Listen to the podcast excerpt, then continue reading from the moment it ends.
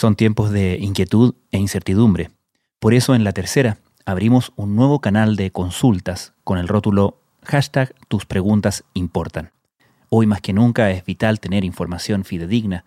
Pueden escribirnos a tuspreguntas.latercera.com o en el teléfono 569 9323 1780 largas colas frente a los bancos en Chile. La gente que ha perdido su empleo espera recibir los subsidios estatales. Si el gobierno hubiese hecho un mejor plan, la gente no estaría exponiendo. Para que estos casos no se repitan, el Acuerdo Nacional estableció ampliar el universo de familias beneficiadas con el ingreso de emergencia. La mesa negociadora finalmente acordó aumentar el monto del ingreso familiar de emergencia a 100 mil pesos. Este valioso acuerdo crea un fondo extraordinario por encima del presupuesto normal de 12 mil millones de dólares.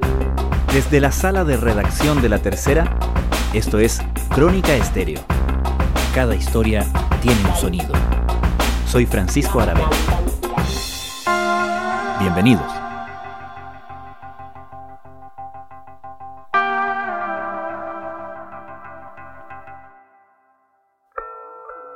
tanto de estas proyecciones como de los rangos de crecimiento claramente menor a la Tomando en cuenta los criterios anteriores, el Consejo estima que en 2020 el PIB total tendrá una contracción entre 5,5 y 7,5%, mientras que durante 2021 La magnitud de la crisis sanitaria de la pandemia del coronavirus se traduce día a día en números de fallecidos, enfermos graves y personas contagiadas. Otros números grafican el otro efecto dramático del problema. La dura crisis económica desatada por el virus y su implacable avance en Chile.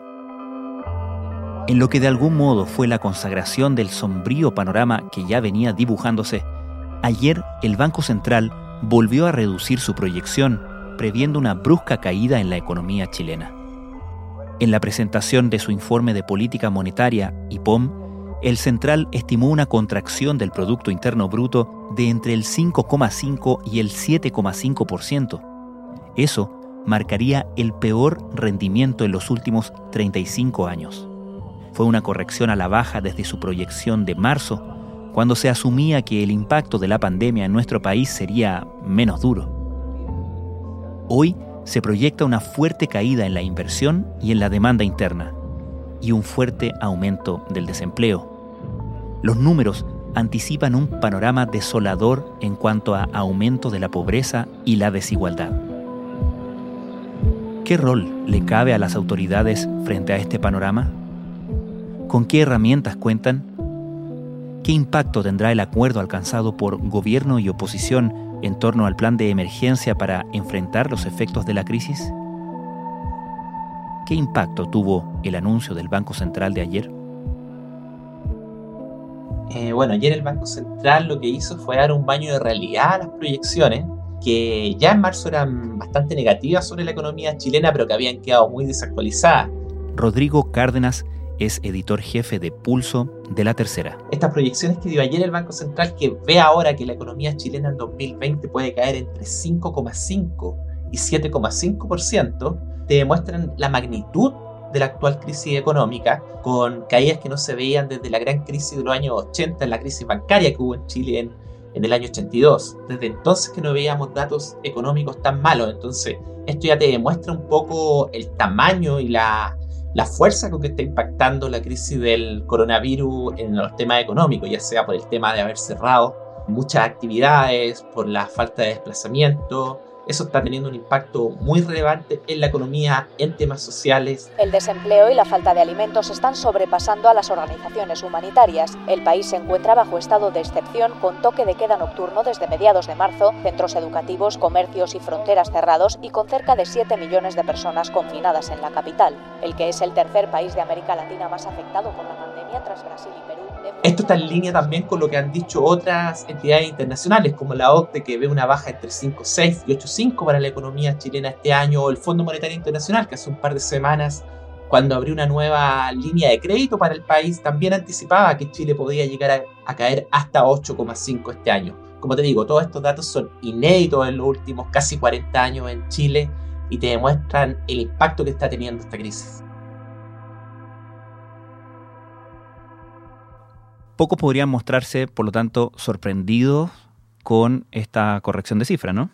Es algo que estaba más o menos ya anticipado por el mercado, como te digo, como ya habían venido estas proyecciones previas de estos organismos internacionales, ya se anticipaba que la economía podía caer harto este año. De hecho, el último dato de crecimiento económico de abril, que mostró una inédita caída del IMASEC del 14,1%, también un dato que no se había visto nunca en la actual serie de IMASEC, te refleja ya el impacto fuerte que está teniendo el coronavirus y, la crisis sanitaria en nuestro país. De hecho, el Banco Central el martes en la, en la, tarde, cuando hizo su reunión de política monetaria el día anterior a actualizar estas cifras, también ya anticipó que los datos de mayo y de junio van a ser incluso peores que los de abril, lo que te demuestra que además el segundo trimestre va a ser el peor del año. De hecho, la mayoría de las estimaciones anticipan que el tercer trimestre y el cuarto trimestre ya deberían ser un poco mejores, se debería empezar a salir en un escenario en que la pandemia debería comenzar a controlarse, pero eso también, como tú ya sabes, eso está por verse. Un gran factor de, de incertidumbre. ¿Qué pasa con el desempleo?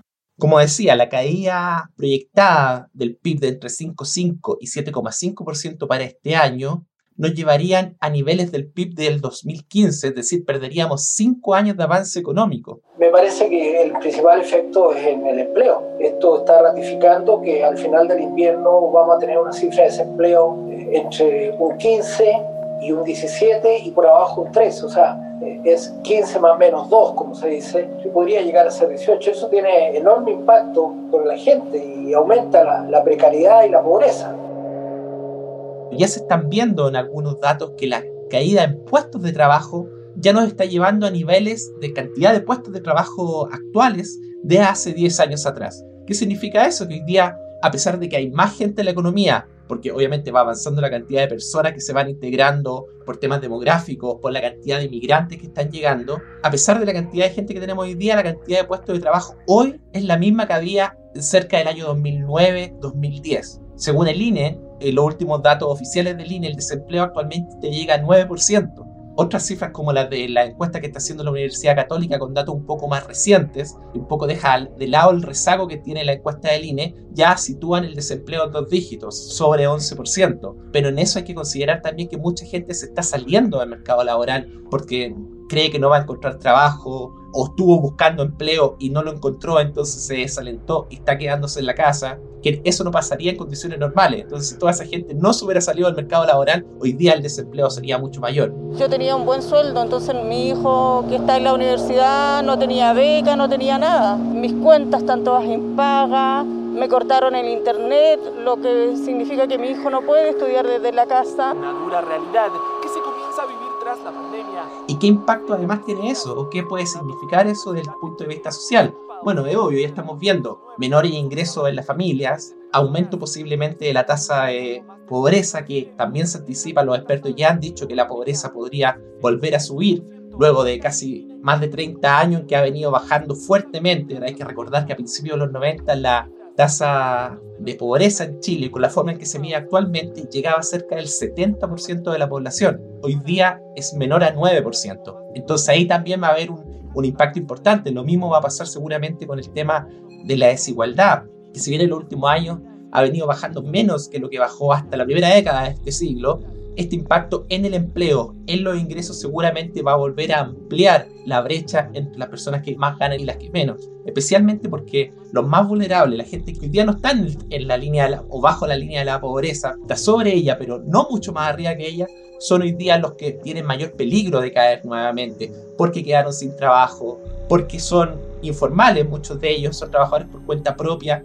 que no pueden salir a trabajar por las medidas sanitarias, o sea, por ejemplo, no sé, jardineros, gaffiter, trabajadores que no tienen contrato laboral y que salen a hacer trabajo diariamente, salen a hacer pololos, salen a hacer peguitas puntuales, hoy no pueden salir. Entonces toda esa gente hoy día puede pasar a caer dentro de la pobreza nuevamente que siempre estuvieron más o menos al límite, hoy día posiblemente van a caer. Entonces ahí también es, relevante lo que hagan las autoridades. Tras varias semanas en confinamiento, el parón económico ha provocado que aumenten las colas para pedir comida en muchos países. Ante esta situación, los vecinos del barrio de Puente Alto, al sudeste de la capital chilena, han decidido montar un comedor social para dar apoyo a las comunidades más golpeadas. Tuve unos vecinos y esos vecinos tenían unos pequeños y esos pequeños no tenían qué comer.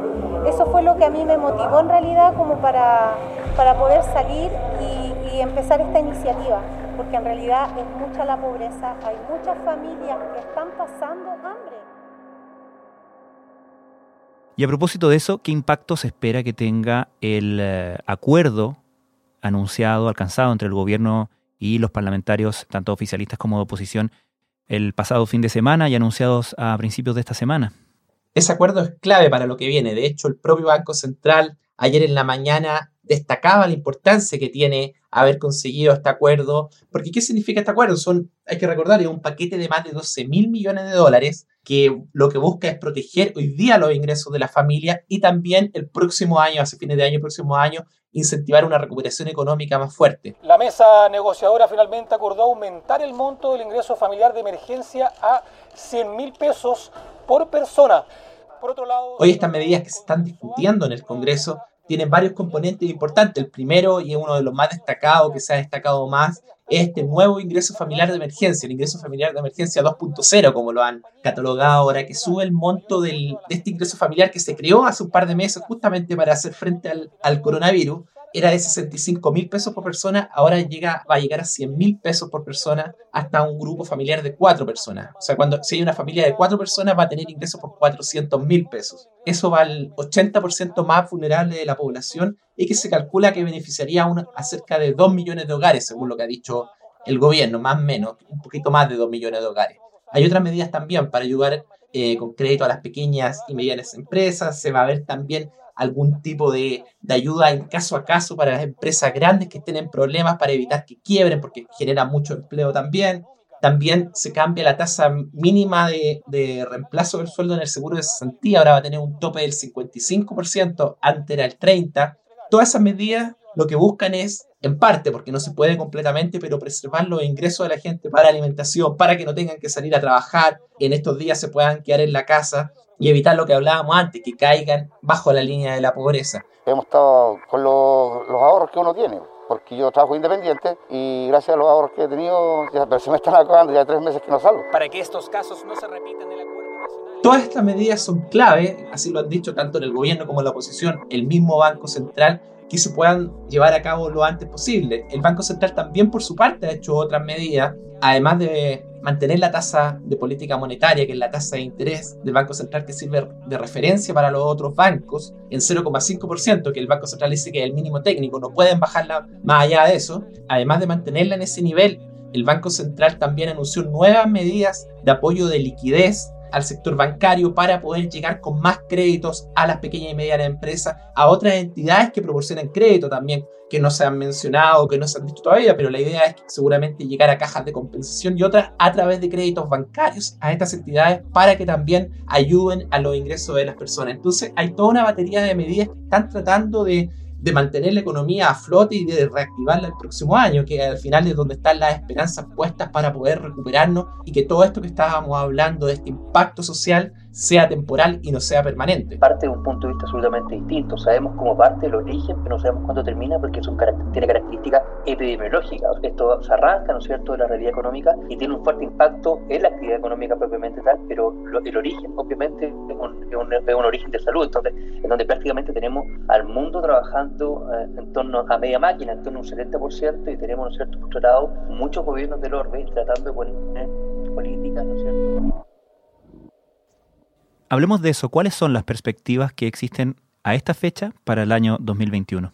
Mira, el mismo Banco Central ayer en su proyección anticipaba que para el próximo año la economía chilena podría crecer en torno al 5,5%. Con ese número claramente no se alcanza a recuperar lo perdido este año, pero por lo menos es un avance ya. Las proyecciones internacionales también apuntan a que la economía tendría un crecimiento en torno a ese número el próximo año. Todo esto en el contexto de que nos recuperemos de la pandemia, de que quizás haya una, uh -huh. una vacuna, de que la gente pueda volver a trabajar, de que los sectores económicos que hoy día en Chile están más afectados y que en el mundo también son los más afectados, que son los temas de servicio, particularmente los hoteles, los restaurantes, puedan volver a trabajar el tema del turismo, por ejemplo, la construcción, que en Santiago hay un montón de obras detenidas por el tema de que no se puede construir, vuelvan a trabajar. Todo eso hoy día es lo que está en juego y lo que está previendo tanto los economistas y las entidades locales como las internacionales que el próximo año debería haber una recuperación. Dentro del plan del gobierno acordado con la oposición y los partidos políticos está justamente el tema de la reactivación. Ahí va a ser bien relevante, como siempre se ha dado en las crisis económicas. Con esto podríamos llegar a fines del 2021 a los niveles del PIB que teníamos a fines del 2019. Es decir, entre 2020 y 2021 perderíamos dos años, pero por lo menos volveríamos a estar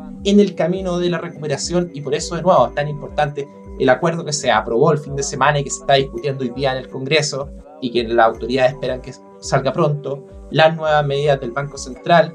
Y lo más importante, que se controle el tema de la pandemia para que esto pueda efectivamente llevarse a cabo, porque de nuevo, si la pandemia no se controla, si los casos siguen subiendo, si las muertes lamentablemente siguen aumentando, nada de esto se va a poder llevar a cabo. Con respecto a la hibernación, entre comillas, no es posible llevar a cabo esa medida, ya que nos quedaríamos sin servicios básicos, sin alimentación, sin atención a los adultos mayores, sin reparto de medicamentos y con una ciudad obviamente paralizada que puede incluso agravar la situación sanitaria de la comunidad. Sin embargo, obviamente vamos a tomar medidas más estrictas para hacer cumplir las razones sanitarias y sociales que impiden la diseminación viral.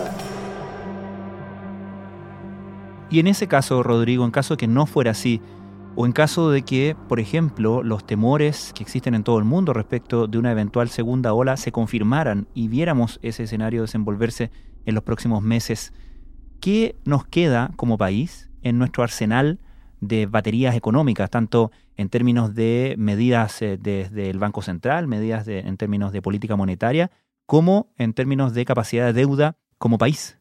Mira, esa respuesta depende a quién se la pregunte, pero en general, eh, porque hay gente que efectivamente dice que siempre hay más espacio para seguir endeudándose. Hoy los niveles de deuda, con el acuerdo que se alcanzó el fin de semana, los niveles de deuda pública van a llegar a niveles no vistos desde principios de los años 90. También se va a gastar mucho de los fondos soberanos que tenemos en el exterior. ¿Qué pasa con eso? Que en el fondo, si nosotros seguimos gastando y la deuda sigue aumentando, podemos perder la clasificación de riesgo que tiene hoy día la economía chilena y que permite al mismo tiempo tener acceso a créditos a tasas más bajas. Es lo mismo que pasa en Chile o que pasa en los hogares cuando uno va a pedir un crédito y el banco te ve cuánta deuda tienes y cuánto capital tienes para pagar. Obviamente si uno va con grandes espaldas financieras, si uno tiene hartos ahorros hechos, si uno no tiene mucha deuda, los bancos te dan un crédito a tasas más bajas, más rápido, pero cuando ya te ven que tienes deudas mucho mayores, que no tienes tanto capital guardado, que no tienes tanto con qué respaldar eso, las tasas van aumentando. Eso mismo le va a pasar o le puede pasar al país el próximo año. Hoy día, el escenario central es que eso no va a pasar. De hecho, la OCDE ha dicho que incluso con una segunda ola, que es el peor escenario para la OCDE, Chile va a caer este año 8,5%, pero el próximo año va a volver a mostrar un crecimiento. O sea, incluso en el peor escenario, el próximo año nosotros como país deberíamos crecer. Si no pasa, va a estar esto más complicado, pero hasta ahora nadie se ha puesto en esa posición de que no vamos a crecer el próximo año, así que espero que eso no pase. Yo creo que en este momento es de tal magnitud la crisis que la única manera de poder salir y salir bien, yo estoy convencido que lo vamos a hacer, es con alto grado de unidad. Pero si logramos unidad sobre cuestiones prácticas y sustantivas para navegar los, próximos dos años, que es lo que hacemos en este acuerdo, creo que con eso no solo tenemos medidas que nos permiten recuperar ¿no cierto? la senda de reactivación económica, del empleo, enfrentar los problemas de los ingresos de emergencia, sino que también, y esto es lo más importante, creo que le damos una, una señal, una luz de esperanza a las familias, que hoy día la verdad enfrentan estos niveles de, de incertidumbre que usted señalaba, y esos niveles de incertidumbre nublan la vista muchas veces, nos impiden poder proyectarnos y hacer planes. Y construir planes, que cada persona construya planes, que tenga un horizonte de proyección, es fundamental no solo para la actividad económica, sino que también para la vida. Rodrigo Cárdenas, muchas gracias. Gracias a ti, gracias.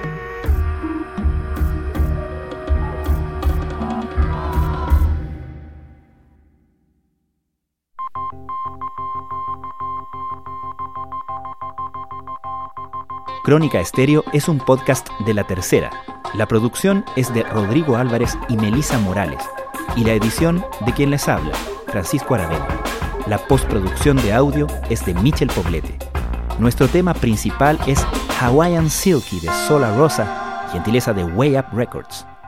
Nos encontramos pronto en una nueva edición de Crónica Estéreo. Les recordamos que todos nuestros episodios están disponibles en latercera.com, Spotify, Apple Podcasts, Google Podcasts y donde sea que escuchen sus podcasts.